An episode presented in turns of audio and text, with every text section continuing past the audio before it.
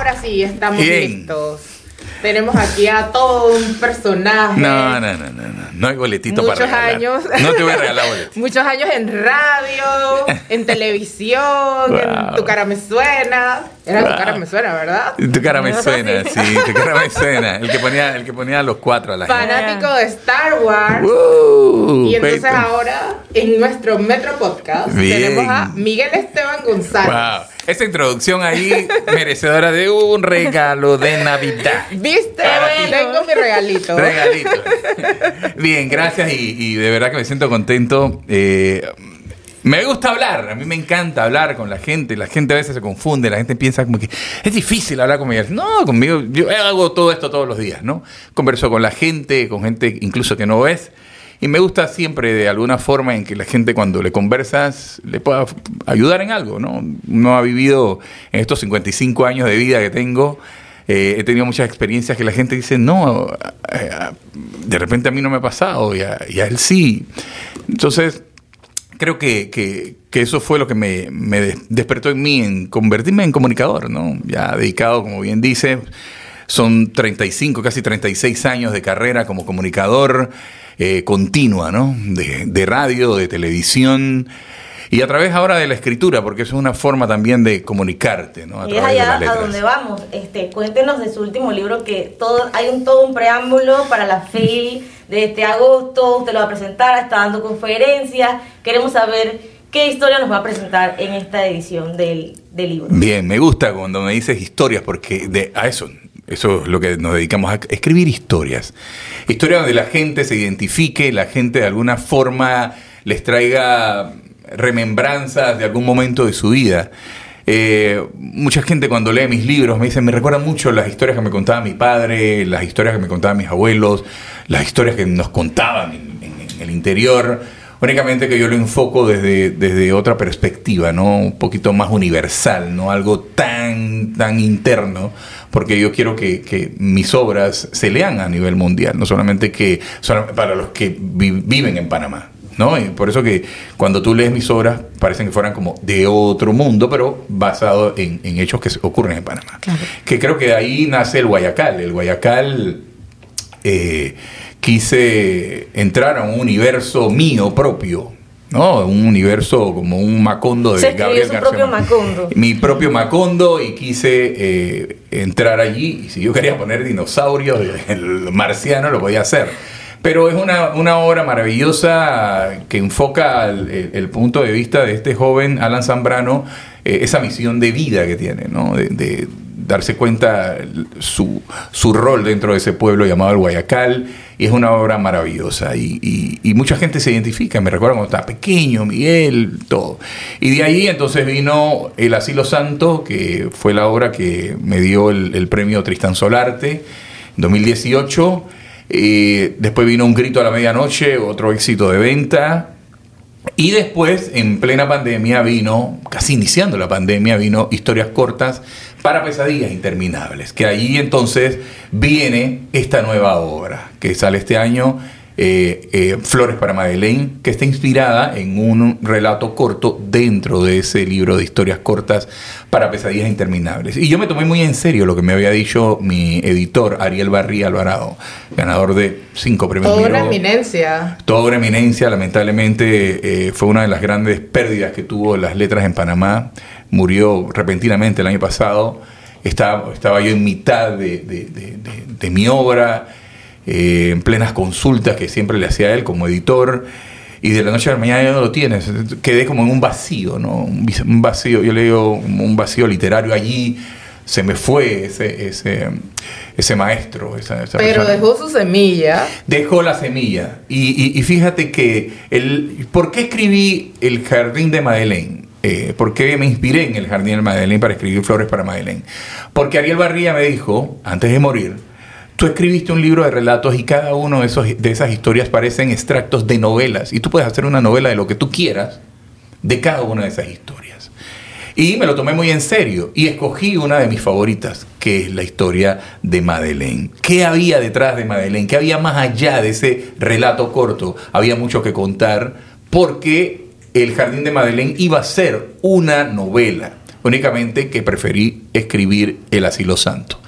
Yo no borro nada, yo siempre tengo un archivo de borradores, de manuscritos ahí a medio, a, medio palo y, y después las retomo. Y esa, esa, fue una de ellas. Y quise incluirlo dentro del libro de historias cortas, pero ahora dije, creo que es la oportunidad, me tomo la palabra de Ariel Barría, eh, de, escribir una obra. Y de allí sale. Es el libro más largo que he escrito. Mis libros trato de que no pasen más de 200 páginas. Creo que el libro que más largo es de 215 por ahí. Este tiene 266 páginas. Pero es porque tenía mucho que contar. Eh, hay muchos personajes maravillosos allí muchos antagonistas también. A mí me fascinan los personajes. Yo soy como del lado oscuro en Star Wars, me encantan, porque me encantan los antagonistas. Entonces, Personajes muy fuertes, personajes eh, inspirados en, gente de la vida real y creo que la gente va a entender cuál, cuál tal vez el, mensaje que quiero dejar. ¿no? Trato, de, trato, de, que los mensajes no queden tan a la vista. Creo que la gente como entre líneas pues vaya descubriendo qué es lo que yo quiero decir con la historia. Es una obra de suspenso, pero hablaba de que es un suspenso más psicológico. Esos obviamente son mucho más fuertes y te llegan más. Cuéntanos un poquito más sobre eso. Mira, eh, el libro eh, Flores para Madeleine es una obra, como bien dices, es de suspenso y es drama, es un drama más que miedo, más que terror, es suspenso y drama. Porque trata sobre eh, conflictos que tienen eh, personas, ¿no? En un momento dado quise como abandonar el proyecto de, porque trata sobre un tema que eh, fue muy polémico el año pasado. ¿No? Esto de los albergues y todo. antes de tocar ese, de que se convirtiera en un, en un, en un problema y mediático, eh, ya yo venía con esa historia. Entonces yo le dije a, mi, a mi, editor, le dije, Ariel, ¿qué hago con, con Madeleine? Porque trata sobre albergues y estamos hablando, de, hay un, toda una serie de polémicas con esto del albergue. Él dice que continúa, si tú escribiste esto antes. Entonces... Es verdad, es una historia que seguirá. Pero está eh, eh, um, ambientada en la década de los 60. ¿no? A mí me encanta mucho ambientar mis historias, la mayoría de mis historias en la década de los 60, eh, aunque la historia empieza en el 2015, ¿no? Pero hay una razón por la cual yo escribo ambientado en esa época, es la época donde no tenías acceso a nada, no tenías celular, no había herramientas para tú pedir auxilio. Cuando entrabas a un lugar no había que ah, vas a prender el celular y ya tienes una linterna. En aquella época no había nada. Si no tenías una guaricha, no podías. Si no tenías un flashlight, no tenías cómo alumbrarte. ¿no? Y, creo que esos son elementos importantes para crear eso, lo que yo trato de hacer, crear ese miedo eh, psicológico. Esos recursos literarios, o sea, los que lleva a sus obras, usted, ¿cómo se, cómo se alimenta? O sea, lee periódicos, lee libros, busca en el internet. Eh, consulta a personas para que le den relatos o más o menos cómo era tal lugar en Panamá o en, el mundo que usted quiera crear para su novela? Por lo regular son, me inspiro, yo soy mucho de ver, ¿no? Si ustedes que me conocen, yo ando en la calle viendo todo, lo que habla la gente, lo que hace, los gestos que hace.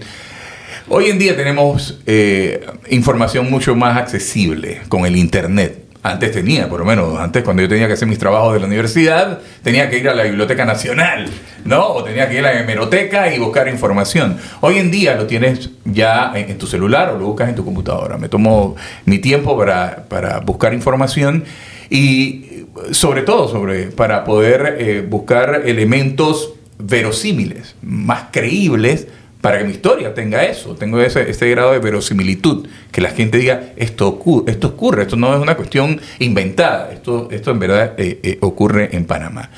Y empecé a investigar, empecé a investigar, empecé a entrevistar a personas y me di cuenta, wow, tengo un material para escribir una historia eh, donde se entremezcla el suspenso, el terror, pero también el drama. Los personajes, es una historia bien fuerte, tiene eh, los personajes de su vida pasada, lo que, porque yo siempre digo que la persona no es mala porque sí, la persona hay algo que te empuja a ser mm, malo o para comportarte así ante la sociedad, como que la sociedad te debe algo.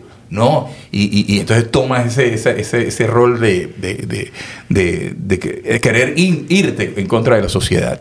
Y de eso trata la obra, se van a dar cuenta. Hay unos personajes maravillosos eh, también eh, que te inspiran, que te dicen gente noble, que hay gente buena todavía en el mundo, pero también hay gente mala. Entonces, eh, al final te quedas preguntándote si hay que temerle más a los muertos que a los vivos, ¿no? de hecho, la gente todavía está así, ¿no? la, ahorita la gente en la calle está así, o sea, tienen pensamientos de que la sociedad le debe algo, que el país le debe algo, y tienen como ese pensamiento y lo escriben en las redes y tú te quedas como pensando. Eso tiene, bueno, eso, en eso uno se inspira también. Porque si, si tú ves en las redes sociales, eso es lo que estás viendo, gente que ataca sin ninguna razón si una persona pone una fotografía en vestido de baño, ah, bueno, pero esa gorda que se cree que salió en el vestido de baño, pero ¿cuál es el problema? O sea, eh, esa persona no lo puso para que tú la criticaras, se siente feliz así. Pero cuando conoces a la persona es que tiene eso, tiene ese problema, ¿no? Eh, eh, y, por eso que busca desahogar eso que, está, que, que, le quema por dentro a través de las redes sociales, atacando a periodistas, a personas normales, común y corriente que tiene una cuenta, que bueno, sale con la familia, a veces que se cree, pues, porque tiene carro nuevo y, y porque puede ir porque es feliz, porque siempre está feliz, pues.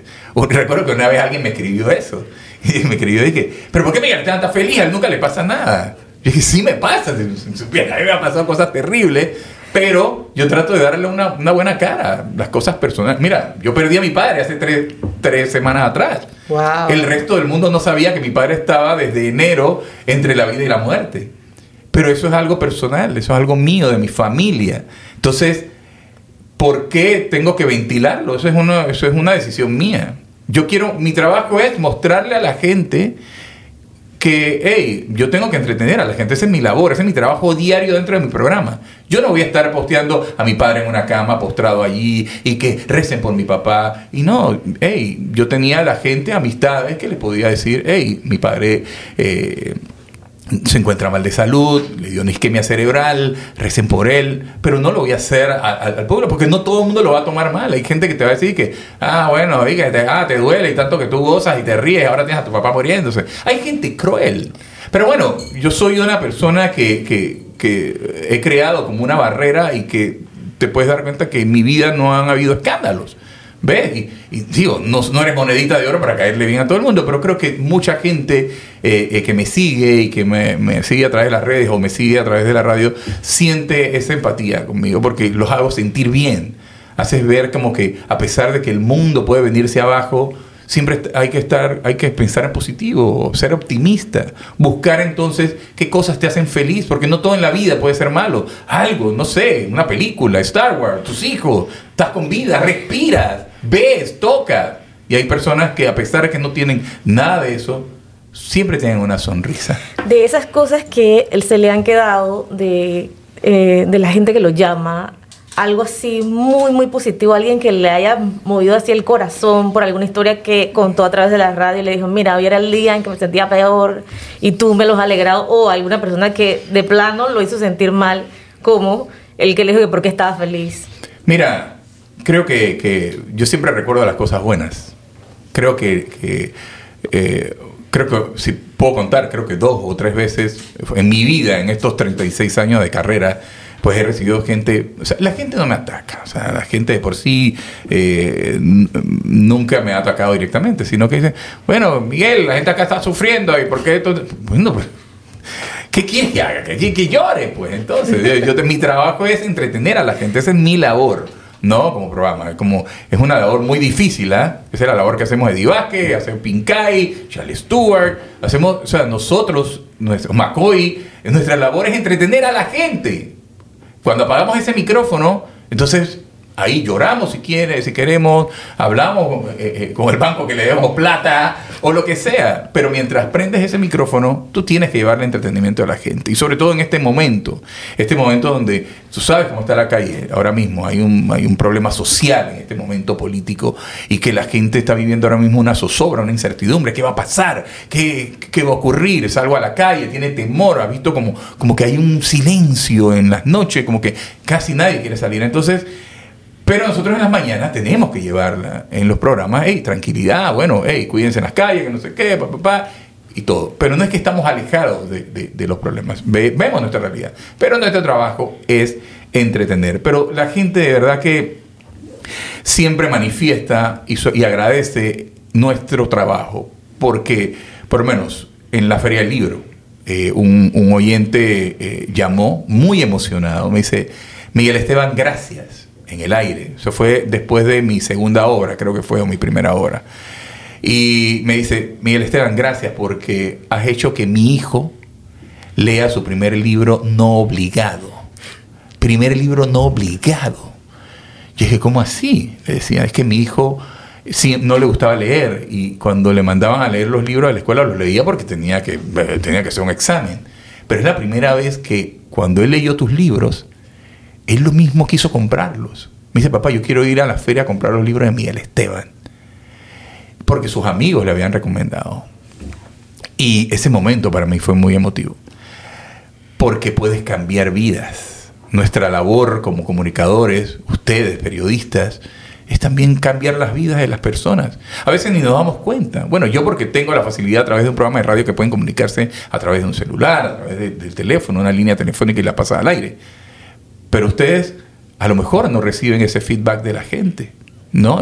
Y, se dan cuenta de que están cambiando vidas. Por eso hay que saber cómo comunicar. No cortar la libertad de expresión, pero saber que lo que escribes, lo que pones, a cuántas personas pueden herir, de la forma como lo digas. Hay que mostrar la, realidad al desnudo, eso sí, pero mucho cuidado, ¿ah?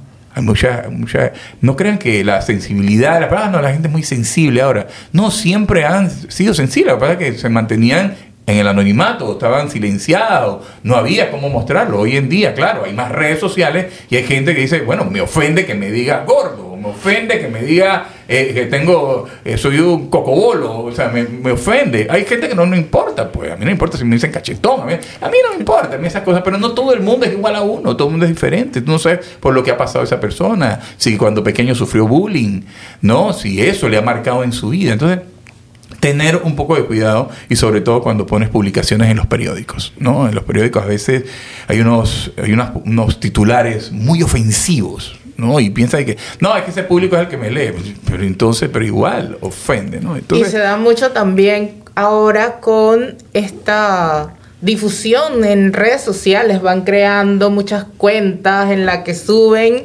memes y, su, y al final terminan ofendiendo a las personas y dices que, ay, no, pero es que son de la generación de cristal, como les dicen ahora, pero en realidad no es así. Claro. Uno tiene que cuidar lo que Porque la persona no te ha dado el permiso para que tú entres a su casa y le insultes. ¿Ves? O sea, hay que ver ambas partes. La, aquellos que dicen, bueno, pero es que eh, tú no tienes que entremeterte en mi vida, esa es mi vida. No, no, pero tú a través de las redes estás abriendo la puerta de tu casa, es algo público tienes 100 mil seguidores, tienes 2 millones de seguidores, tú lo recibiste ahí en su casa. Y si te dicen algo, hey, bueno, tienes dos opciones. Pues lo eliminas y lo borras. ¿Ves? Cuando la gente se pone brava, pero es que me eliminaste, es que estás entrando a mi casa. Es como que tú toques la puerta de mi casa y me quieras insultar y que no, tú no entras a mi fiesta. Tú no entras a mi casa y te cierro la puerta. Así son las redes personas has bloqueado en las redes sociales? Mira, realmente he bloqueado a varias gente en Twitter. En Instagram, realmente yo no sé ni cómo se bloquea, pero en Instagram sí, porque, porque yo, yo no, yo, a mí no me importa si estás, si das una opinión en contra a la mía, eso no hay ningún problema. Pero cuando, va, cuando tú ves que la intención es ganas de herirte o de dañarte, de perjudicarte, y que no tiene sentido lo que dices, entonces sabes qué, o sea, tú no es, aquí no hay un debate con inteligencia, que es que tú quieres atacarme. ¿Me explico? Entonces, ya lo que hago, lo elimino. Ya no vas a entrar a mi casa. Bueno, ¿para qué me eliminaste? Mira, me eliminó Miguel Esteban. Muy poco elimino, pero las pocas que he eliminado ha sido por eso, porque te atacan o atacan a otras personas. Es más tuitero entonces. ¿Ves? Entonces, claro, cuando atacas a otras personas, yo digo, no, esta persona, y veo su historial, comienzo a entrar, que, pero se la pasa todas las 24 horas insultando a quien pueda o atacando a quien pueda. O sea, y ya esta persona, entonces no tiene tampoco un perfil. Le ves, tiene una, un Bar Simpson o tiene un muñeco, da la cara, pues. O sea, entonces, personas que no tienen un rostro, o sea, no, algo te, te ocultas, pues. O sea, entonces lo elimino. Eso, eliminar a una persona no es un pecado, no es un insulto, es simplemente que tú tienes una forma de pensar, tienes principios, tienes empatías a las demás personas, aunque no te ataquen a ti, porque es muy raro que me ataquen, realmente no tienen por qué atacarme, porque como ves, mi vida es muy, muy, muy, muy privada y la gente que conoce conmigo es que estoy en los programas de televisión y en la radio o que escribo libros. Entonces, no hay por dónde atacar. Entonces, a menos que le ponga cuatro a, a, alguien que en tu cara suena que sea fanático, pero bueno, eso es parte del juego, ¿no? Pero así directamente no. Y, creo que, esto de las redes sociales, eh, eh, la gente, hay reglas, hay reglas y el que no quiere participar en este juego, entonces, no sé, no estés en ellas, pues. Aquí tanto te aceptan como te pueden rechazar. Ok, volviendo un poquito a lo de los libros, yo escuché una, lo escuché una vez en radio hace buenos meses, muchos meses. Eh, alguien le dijo que los libros se habían agotado en Chorrera y que necesitaba una remesa. Y usted dijo, le prometió que la siguiente semana iban a llegar esos libros. O sea, sus libros han llegado al punto de que se acaban. Se acaban. y cuando le, llegó la primera vez eso, ¿cómo fue la recepción suya? Mira, cuando yo escribí por primera vez, yo estaba, cuando yo iba a escribir la primera vez, yo decía, no, me escribiré o no, porque siempre había escuchado como que el panameño no lee y que los escritores no venden. Y yo me quedaba y conocí a Rosemary Tapia, y Rosemary vende miles de libros. No, conocí a Osvaldo Reyes, vende miles de libros. Conocí a Eduardo Verdumen, bueno, lo conocí hace muchos años, eh, porque trabajamos en producción, pero vendía, yo dije, pero entonces, ¿qué libros entonces son los que no se venden? Yo, bueno, la cosa fue que, y Ariel me decía, no, Miguel, escribe. Rosemary también fue una de mis impulsadoras en este mundo literario, ¿no? Eh, casualmente estaba hablando con ella hace poco. Y Rosemary Tapia una vez me dice, eh, mándame uno de los, de los escritos que tú tienes. Y le mandé uno de los del gato negro. Y a la semana ella me dice, Miguel, tú no tienes que estar escribiendo cuentos cortos para radio. Entonces está escribiendo novelas. Y me lo tomé muy en serio. Eso sí, me preparé, tuve que talleres de literatura, estuve comprando libros para como, para todas las técnicas literarias, porque yo quería escribir bien. Así como yo quiero hacer la radio, me preparé para la radio, así como me preparé para la televisión, me preparé para la televisión, así me preparo para eh, escribir. Y me preparé, cuando ya yo me sentí preparado, entonces escribí mi primera novela con ese temor de que chuleta, voy a sacar mil libros. Y sacamos mil libros, pues. Ese libro, yo decía, esta, voy a, lo que me queda lo venderé durante todo el año. Para sorpresa que cuando estuvimos en el 2015 en la Feria del Libro, mi debut, los libros se acabaron en cuatro días. Se vendieron todos los libros, se agotaron total. Pero bueno, eh, junto con mi esposa, tenemos que eso nos dio la oportunidad de crear una empresa eh, donde editamos nuestros propios libros, que es IBB Panamá, Infinity Books Business. Eh, entonces, allí entonces nos dio la oportunidad de seguir publicando. Entonces publicamos, publicamos mil, mil, mil, mil, mil, mil, mil, mil. La trilogía ha vendido ya 20 mil copias, solamente la, solamente la trilogía. Entonces, nos ha ido muy bien con todas las obras y las otras obras se siguen vendiendo muy bien y se agotan, se agotan. O sea, para mí es una mensaje de que, bueno, pero entonces, ¿dónde quedó eso de que el panameño no vende? Si yo veo que los, escritores venden. Entonces me, di cuenta que era un grupo de, escritores panameños que tenían como esa nube negra siempre de que el Panamá...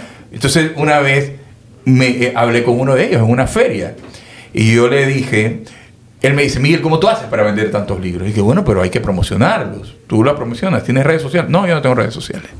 Y yo dije, ¿no tienes redes sociales? ¿No tienes ni Facebook? No, yo no tengo nada de eso. Pero entonces, ¿y tú a quién le escribes? Bueno, yo le escribo a la gente joven. ¿Y dónde está la gente joven? ¿Qué está en las redes? ¿Dónde tú estás escribiendo? Bueno, que yo dejé los libros allí, en las librerías. Y, bueno, pero no existe. Si no lo das a conocer, no existen, por muy buenos que sean. Hay muchos libros maravillosos eh, eh, de panameños hermosos libros, eh, muy bien escritos, pero me da tristeza ver que se llenan de polvo, pero es porque no los promocionan. Tú tienes que ir evolucionando y creo que es lo que hemos tenido nosotros, esta nueva generación de escritores. Rosemary Tapia está, tiene en Facebook, está en Twitter, está en todo, hace live, está en YouTube, círculos de lectura. Osvaldo Reyes da charla, yo doy charla, Eduardo Verdumen también damos charla, estamos conectados con la gente. ¿Me explico? Entonces, eh, y todo se trata de conectar con la gente también. ¿No? Cuando estaba en la Feria del Libro, yo, yo fui durante tres años a la Feria del Libro antes de yo participar ya como escritor y yo veía todas las cosas que yo, yo iba apuntando, ¿no? Y yo veía como que la gente estaba como, el escritor estaba como muy lejos, había una mesa siempre de por medio, las fotografías siempre se veían como el escritor acá y, y, el lector. Yo dije, no, no, no. Entonces yo fui anotando. Y cuando yo tuve mi primera participación, yo le dije al diseñador, yo quiero que mi stand, el stand que me patrocina Super Q, sea como unos brazos abiertos, que no haya nada que nos divida eh, del escritor al lector. Y por eso cuando tú veías mi stand, mi stand siempre se había abierto, yo estaba en una silla allí esperando que la gente llegara. Y la gente se tomaba bien la foto, podía hablar contigo, no importa si compraba un libro, había gente que se quedaba hablando conmigo media hora y al final no compraba un libro, pero no me importa, conecté con la gente, me contó algo. Eso, eh, ve, y esto es parte de la pasión de la comunicación. Si te das cuenta, todo el círculo se cierra en comunicar. A mí me encanta comunicarme con la gente. Siempre contesto los DM. O sea, no hay un DM que yo no conteste. Si la gente me escribe, me escribe un correo, yo siempre contesto. Eso me lo... Mira, yo te, puedo mostrar. Hace poco me escribió una persona, me estaba pidiendo una sugerencia de algo, de Star Wars, una cosa así. Una persona X.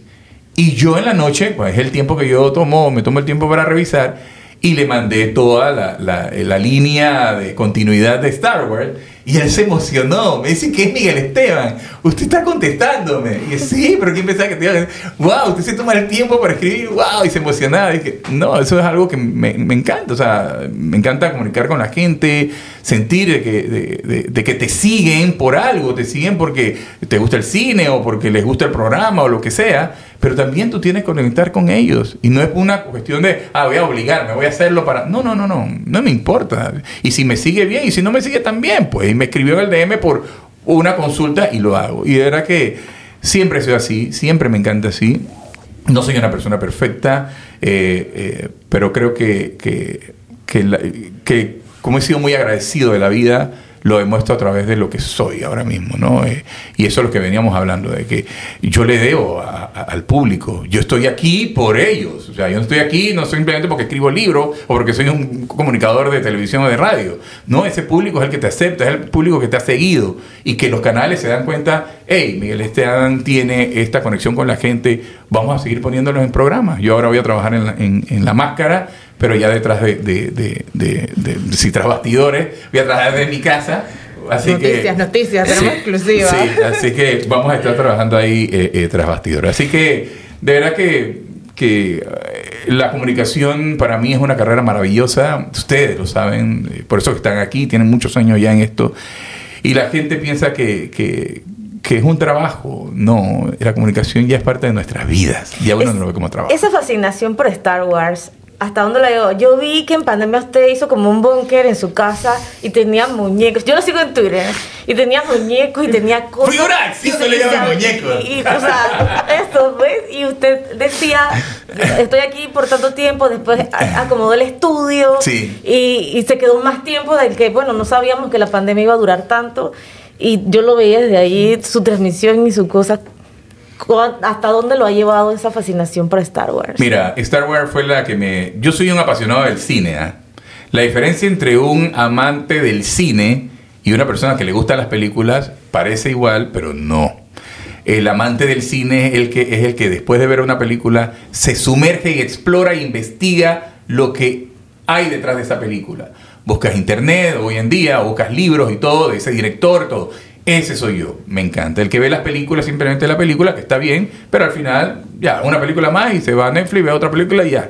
Pero nosotros no, nosotros nos queda esa, esa película que vimos, se nos queda ahí en la mente, ¿no? Y queremos eh, eh, investigar más de eso. Bueno, Star Wars fue la que me metió a mí en este mundo del cine. Me fascinó todo lo que fue ciencia ficción, ¿no? Eh, yo, a mí me encanta ver ciencia ficción toda la vida. Está en blanco y negro. Yo veo las películas de los años 20, años 30, de los Lumière también, comienzo del siglo pasado. A mí me encanta todo eso, ¿no? Eh, eh, a mí me apasiona el cine. Y Star Wars fue una de las que me llevó más allá de solamente, simplemente ver películas como la veía con mis papás.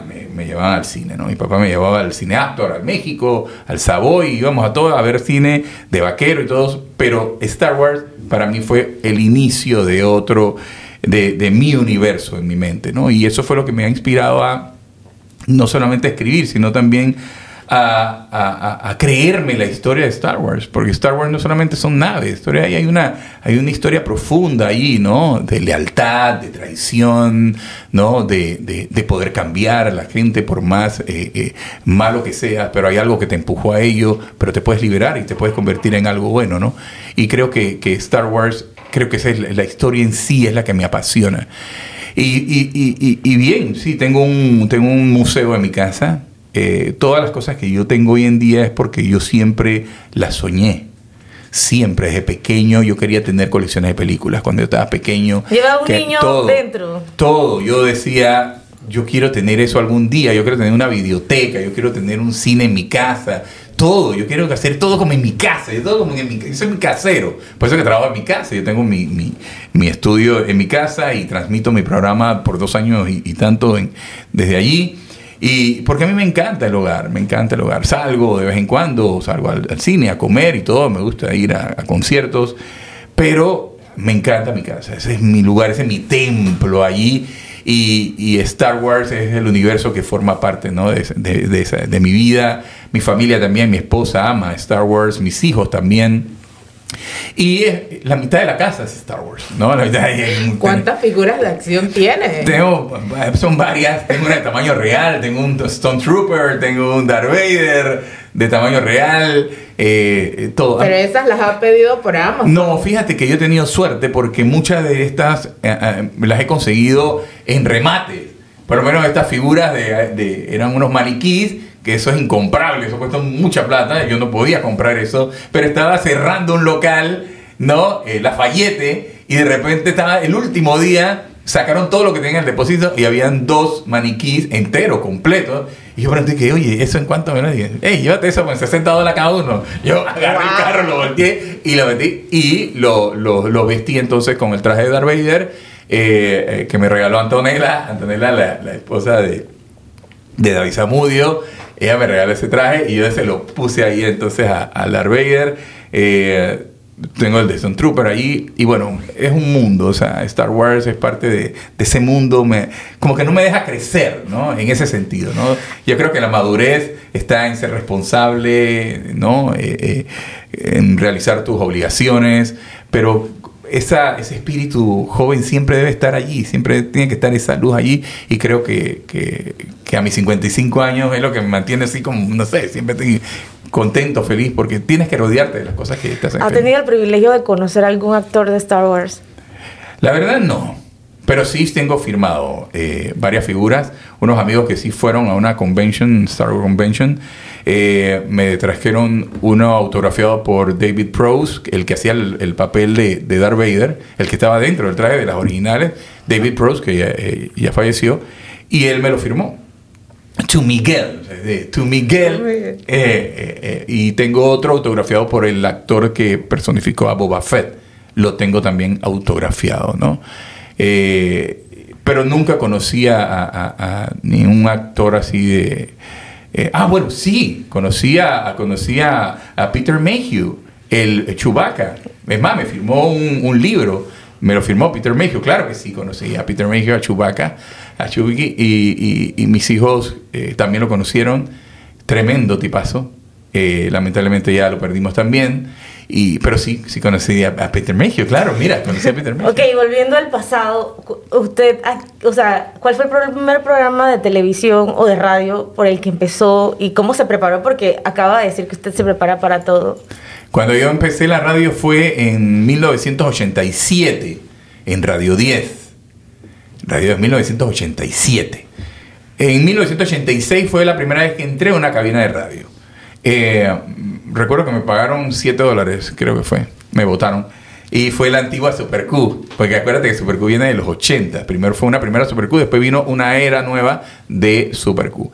Entonces yo, tra yo empecé a practicar allí y bueno, eh, eh, hice mal el trabajo, realmente hice mal el trabajo. Me, distra me distraje, estaba muy pelado, recién salía del colegio y entonces eh, hice una trastada allí. La cosa fue que me, me, me despidieron ahí con 7 dólares y de allí entonces me dieron la oportunidad en, en, Radio 10 y en Radio 10 fue donde ya me, me, hice como profesional dentro de la, de la radio. En ese año estudiaba radiodifusión eh, con Didia Gallardo, recuerda que estaba con Didia Gallardo, Rogelio Campos, estábamos toda una, una era de la radio y después entré a publicidad, ¿no? Ahí me mantuve siempre en comunicación social, ahí estaba Álvaro Alvarado estudiando periodismo, Hugo Famanía, éramos un grupo ahí que ni nos imaginábamos. En la Universidad de Panamá. Sí, en la Universidad Nacional, que ni nos imaginábamos que íbamos a reencontrarnos en la televisión, ¿no?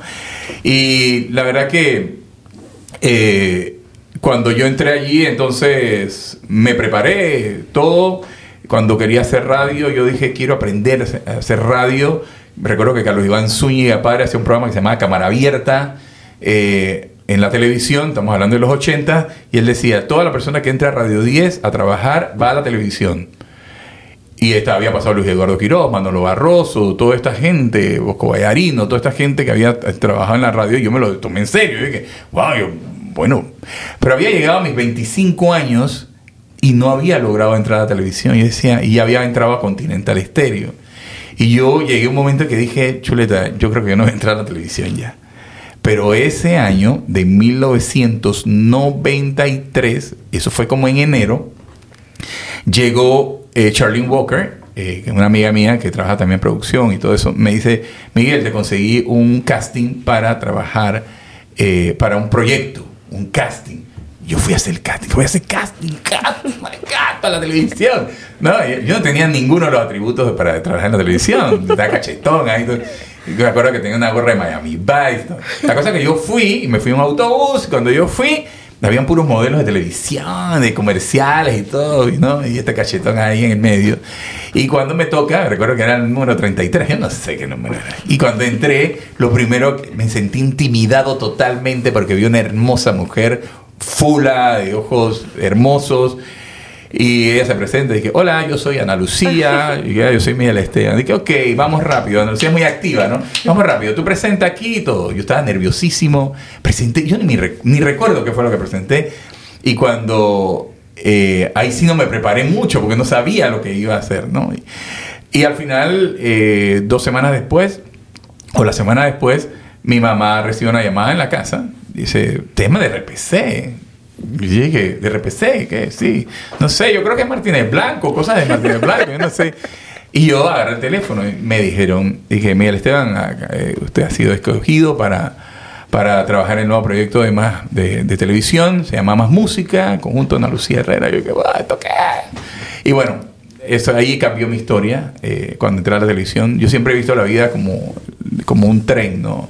De que tú tomas ese, eh, ese vagón y aunque esté lleno, tú te montas porque el siguiente vagón a lo mejor no vas a tener oportunidad, ¿no? Y yo me monté y yo dije, y yo me sostuve allí de ese vagón, yo dije, aquí no me baja nadie y voy a hacer todo lo mejor de mí para mantenerme, porque era uno de mis sueños, entrar a la televisión. Había logrado gran parte en la radio, pero la televisión ya era otro nivel, ¿no? Y bueno, de allí no he dejado de trabajar en televisión, si se dan cuenta, yo trabajé en, más música, 100% pretty, ¿no? Eh, mi papá es mejor que tu papá, eh, trabajé en Buscando a Pepito como asesor también, eh, trabajé en, eh, bueno, 100% pretty, que para mí es un maravilloso programa. Estuvo en Tal para Cual también como parte de la producción. Estuve en muchos proyectos, ¿no? Como presentador y como productor, detrás de cámara y, y, y frente a la cámara. Y esa fue mi vida, ¿no? saltando entre RPC, RPC Telemetro, TVN. Telemetro, TVN, porque siempre tenía las puertas abiertas. Yo no me peleaba con nadie. Cuando Barreiro me llamaba y que, hey Miguel, ¿estás haciendo algo en TVN? No, vente para acá. Ahí, vamos. Y de repente me llamaba acá, Coronel, me decía, Miguel, ¿estás en Telemetro? No, ven para acá. Y así iba, pero eh, eh, de verdad creo que, que, que, les gustaba mi trabajo, les gusta como Y, y con todos me llevo bien. Yo creo que, que siempre somos una gran familia. Lo- Los canales de televisión no debe existir esa rivalidad, ¿no? Claro. Ah, tú eres del canal. Y creo que eso me ha abierto muchas puertas. Eh, y bueno, y ahí em- cambió mi vida total. ¿no? ¿No se le ha ocurrido eh, producir sus propios programas, por lo menos así como los cortos que hace para radio? ¿Algo en televisión no tiene como esa idea futuro? No. Es que la verdad que el futuro está en las redes sociales. Ya la televisión tradicional ha cambiado. Ya eh, hay que ver la realidad. Yo voy evolucionando con el tiempo. O sea, yo no me quedo. Por eso que muy poco vas a escuchar de mí decir, es que antes era mejor. No. Ahora está, ahora está mejor. Antes era súper, pero ahora está mucho mejor. ¿No? Eh, ahora tienes una cámara que tú puedes filmar todo lo que quieras. ¿No? Eh, eh, y, y- yo creo que me apego a esa realidad. La realidad es que los canales tradicionales ya tienen una estructura, ya ellos saben quiénes son los que ven televisión. ¿Quiénes ven televisión? Por eso que vas a ver más La Rosa de Guadalupe, La Jueza Apolo, las novelas turcas, porque ese es el mercado. Y hay gente que no, pero los programas infantiles, ¿qué? ¿Quieres que dan Massinger? Tú no vas a ver Massinger, estás trabajando. Y tus hijos no van a ver Massinger. Tus hijos- Hay tus un hijos- canal que lo da, en- Claro. que lo da como en las noches. en la noche, entonces, eh, eh, pero ya no, o sea, eh, la juventud de antes ha cambiado la de ahora. Ahora ellos no ven televisión eh, tradicional, ellos ven eh, internet, ellos están metidos en Videos es en otro YouTube. mundo, YouTube, ellos están metidos en otro universo. Entonces, ¿para qué vamos a, para qué voy a crear un programa? Yo estoy produciendo cosas para redes.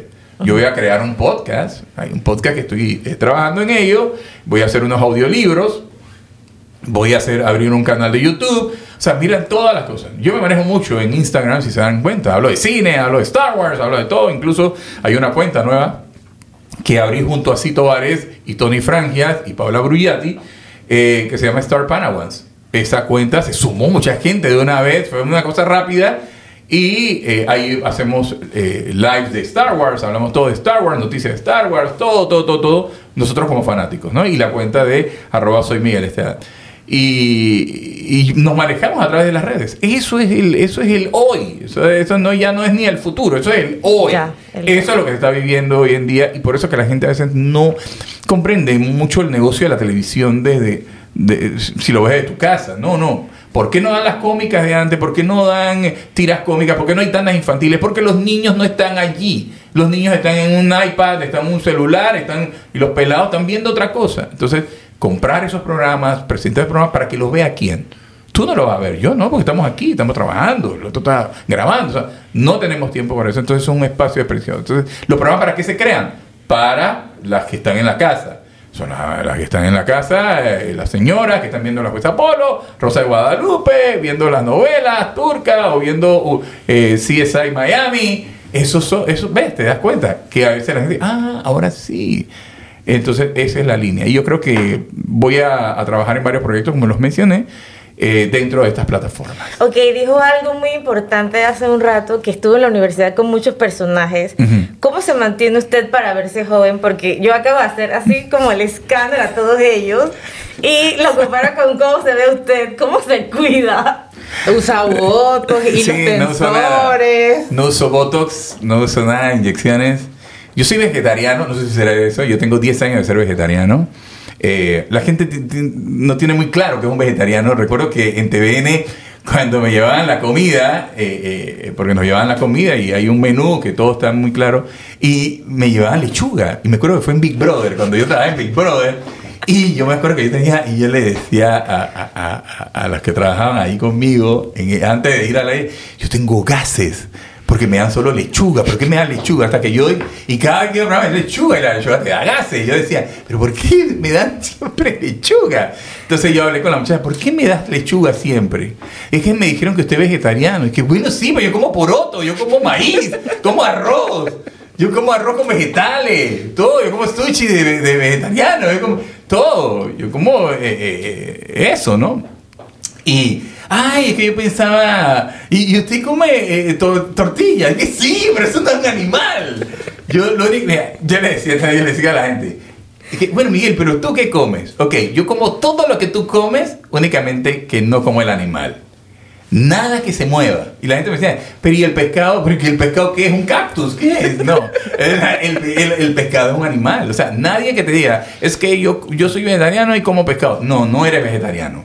El vegetariano o el vegano, el vegano es otro, un nivel un poquito más extremo, este, porque nosotros los eh, vegetarianos sí comemos productos derivados del animal, ¿no? Pero no lo tienen que sacrificar comemos queso, ahí no tienen que matar a, ningún animal. ¿no? Eh, el, huevo de la, de la, gallina, pero es la gallina ese comercial que venden en las tiendas, porque es el huevo de esos pollos que hay como 20 mil pollos ahí, pero no hay ningún gallo que los pisa. El, la gallina, el, el huevo de patio sí no lo comemos, porque ahí sí, si tú lo incubas, nace un pollito. Pero los huevos que venden en las tiendas, no, esos, no, esos son como las mujeres, ¿no? Eh, eh, el óvulo. Entonces, ahí no hay, no hay formado un... Entonces, eh, nosotros comemos eso, eh, leche, bueno, yo tomo leche de almendras, porque la leche de vaca no, no, me cae bien. Creo que a muchos adultos no nos cae bien por una cuestión de la enzima y la cosa. Cuestión de edad, cosa de viejo. Entonces, eh, eh, sí, pero no sé. ejercicio. Mira, yo no hago ejercicio. que se ve lo mira, sano, mira, se ve lo sano, lo sano. Mira, yo no hago ejercicio. Yo no, yo calculé. No, yo dijo 55 mira, 55. Y, y, estaba con Didia, con Álvaro. Pero bueno, ellos se mantienen también, ellos se mantienen en, jóvenes. Yo tengo la edad de Álvaro Alvarado, ¿no? Entonces, este, creo que, no sé, yo creo que es el espíritu creo que el espíritu, que no sé, de repente pueden ser los midichlorians de Star Wars, no sé, corren por mis venas. No sé, hay muchas cosas que... Yo soy una persona feliz. Tú me dices a mí, yo soy una persona feliz. Que claro que he pasado por momentos difíciles, muy difíciles en la vida, ¿no? Eh, Saben, yo me he casado tres veces, yo me he divorciado dos veces, ¿no? Eh, estoy felizmente casado con, con mi esposa Marta, eh, la Fula como la conocemos. Eh, trabajamos en, conjunto, todo. Eh, ella me ha inspirado mucho a, las cosas que yo realizo eh, profesionalmente, un apoyo incondicional. y creo que mis hijos también forman parte de, mantenerme joven. Yo con mis hijos tengo una relación muy abierta, tienen mucha confianza. yo tengo cinco hijos, ¿no?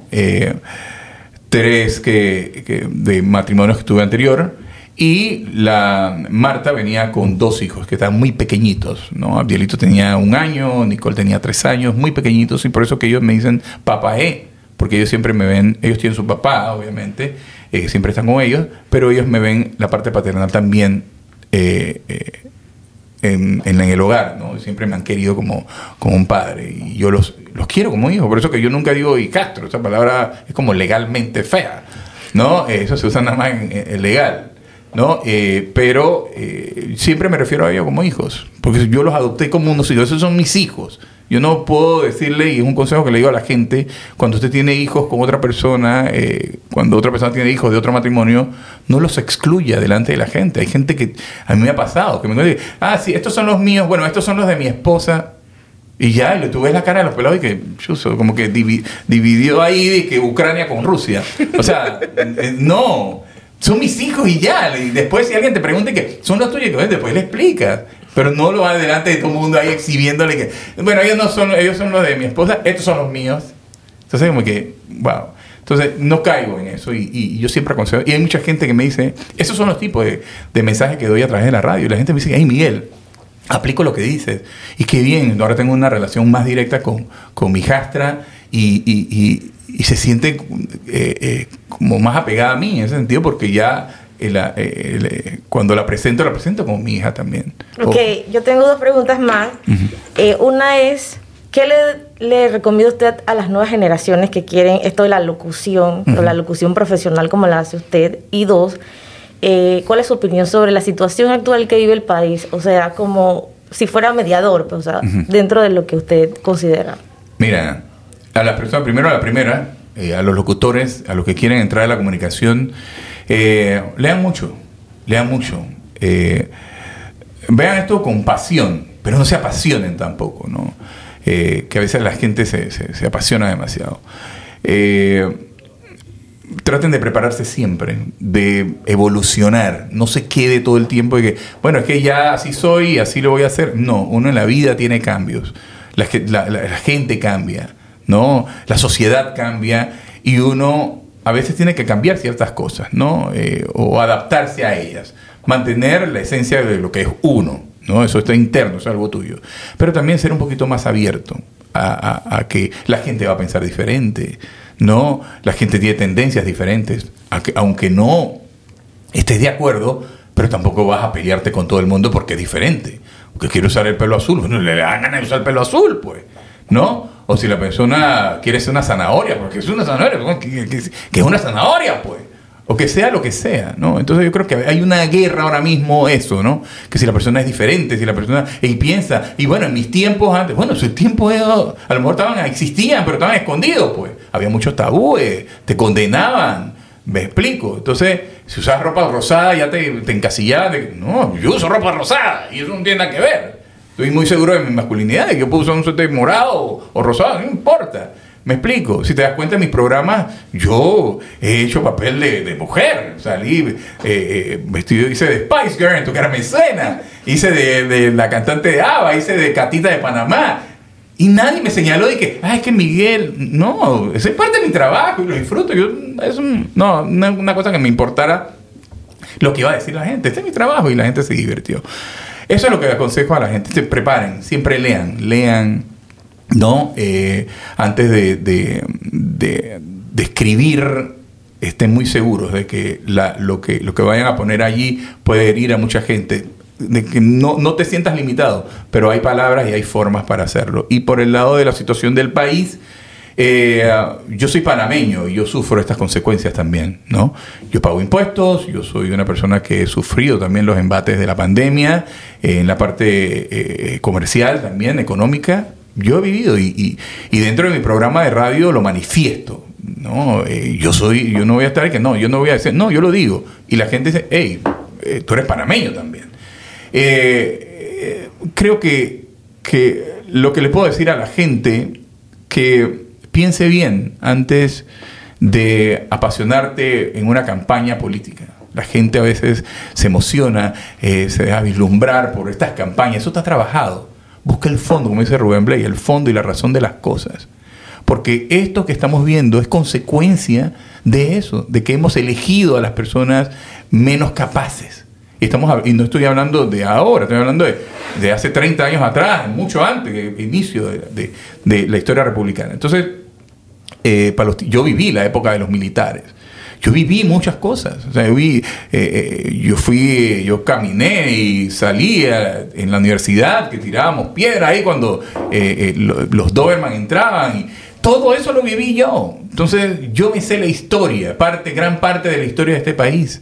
Y yo trato siempre de no cometer el mismo error. Entonces, creo que hay oportunidad, hay oportunidad de, de cambiar el rumbo de este país, pero ese cambio lo podemos hacer nosotros esas personas no están allí porque, como antes que era de a dedo, como decía. No, no, no, no, antes ocurría. O sea, antes, de, antes del 89 ocurría que ponían al presidente que quiere, o ponían a los ministros. No, hoy en día usted elige democráticamente quién va a, a, llevar el rumbo de un país, de Panamá. Así que para las próximas, ya no, sino para las próximas, pensar entonces, o sea, yo no, yo no le voy a decir por quién votar, pero sí le puedo decir por quién no votar. No lo voy a hacer ahora, pero creo que, ahí está, ¿no? Eh, eh, nosotros eh, estamos viendo ahora las consecuencias que trae el apasionarnos en, una, en un, en un encuentro de, en una campaña ¿no? electoral. Ahí están las consecuencias. Son cinco años que te vas a tener que sufrir, salir. Y bueno, eh, y creo que el, pueblo se cansó. Yo no había visto esta situación que se está dando desde los 80, desde el 89, 88 por allá. Yo no había visto esto así tanto, por tantos días. Y creo que el panameño ha despertado, como que perdió, eh, eh, perdió el miedo. Dice, ya no, o sea, pero claro, cuando ya te toca a ti el bolsillo, te das cuenta de que, espérate, aguanta, no, no, no puedo más.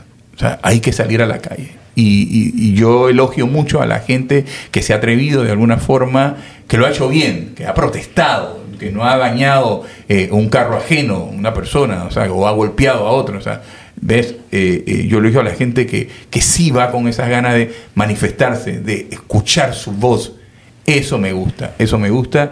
Eh, hace poco, eh, hoy creo que posteé algo en, en Twitter relacionado con eso, relacionado con, con, con, lo que estamos hablando, la situación, para que la gente sepa que nosotros, a pesar de que entretenemos, nuestro trabajo como comunicador también es hacerle sentir a la gente que uno es panameño y que también está sufriendo esta, esta, esta situación. ¿no? Ok, ¿quién es su, su, autor favorito de libros? ¿Quién es Stephen su escritor? King. Hay dos, Ah, panameño. Es que tengo varios. Me gusta Rosemary Tapia, me encanta Rosemary Tapia y Osvaldo Reyes, me encanta mucho. Eh, pero me gusta Stephen King, eh, Edgar Allan Poe. Es medio complejo leer Allan Poe, pero, pero me encanta eh, porque tiene una forma de escribir muy oscura. Me encanta Lovecraft también, me encanta mucho. Me encanta Cala también. ¿no? Una vez presenté un libro, yo fui el presentador de un libro de Cala eh, y, y lo conocí, tipazo, y tengo su libro y de verdad que, que- que aprendí mucho. ¿no? Y creo que, que además del suspenso, el misterio, el terror, también me gustan los libros también que me, me, me levanten el ánimo, que donde pueda aprender algo en, en- mi vida profesional también. ¿no? Los de autoayuda. Los autoayuda algunos, ¿no? Hay unos que son muy intensos. Yo recuerdo que, que- que mi primer libro de, de autoayuda que leí fue de Dale Carnegie, ¿no? Y que cambió mi vida. Pasé por unos momentos muy difíciles a comienzo de la década de los 90. Estamos hablando de, después del- de la invasión, 89-90, yo perdí a mi hermano, eh, murió joven, murió a los 28 años de un infarto y perdí el trabajo y eh, de verdad que estaban pasando por un momento de crisis y mi madre me dio ese regalo, me dio un curso de Dale Carnegie y recuerdo que empecé a leer esos libros y me cambió la vida. Hasta el momento sigo aplicando muchas de las herramientas de Dale Carnegie hoy en día y porque no pierden vigencia, no son atemporales. ¿no? ¿A qué hora escribe? ¿En qué momento se pone a escribir sus obras? Yo escribo. Yo soy como Gabriel García Márquez, ¿no? me gusta escribir con calor. A mí no me gusta el frío, me inquieta. Y Gabriel García Márquez le gusta escribir con calor. Nadie le preguntará a Gabriel García Márquez qué es lo que no le gusta escribir con frío, ¿no? A mí me gusta escribir con calor eh, y escribo por lo regular en las tardes.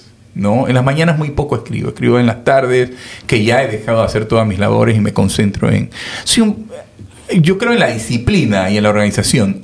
Sí he perdido un poco la disciplina, como que me confío mucho que, bueno, ya me sé el truquito de cómo escribir y todo, Mi- pero mi esposa es la que me dice, hey, o, o- o Mónica Miguel, que es mi nueva editora, Mónica Miguel Franco, que me volvió a decir, es mi nueva editora, ella dice, ¿cómo vas con el escrito? Ella es española, dice, ¿cómo vas los escritos? ¿Cómo ¿Vas avanzado? ¿Ya puedes darme algo? Y yo, no, todavía, espérate, me faltan dos capítulos.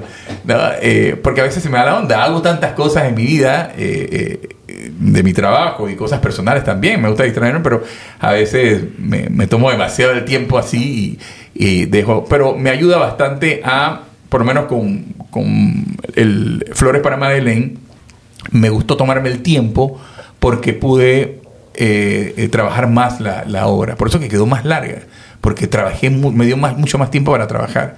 Pero conste, creo que no voy a volver a escribir una obra tan larga como esta, 266 páginas.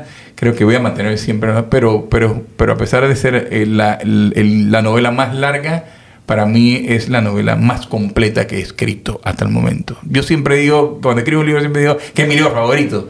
Así que no sé si es por eso, pero este, este libro de verdad les va a encantar, les va a fascinar, les va a fascinar y van a sentir empatía por varios personajes allí. Sus últimos libros han tratado de suspenso. Siempre se dice de que cuando uno escribe de suspenso, o cuando escribes de cosas de terror, te pasan cosas de miedo. De repente lo llama una bruja o le toca... Hablaba hace un rato de que le tocaban la puerta y cuando abrió no había nadie.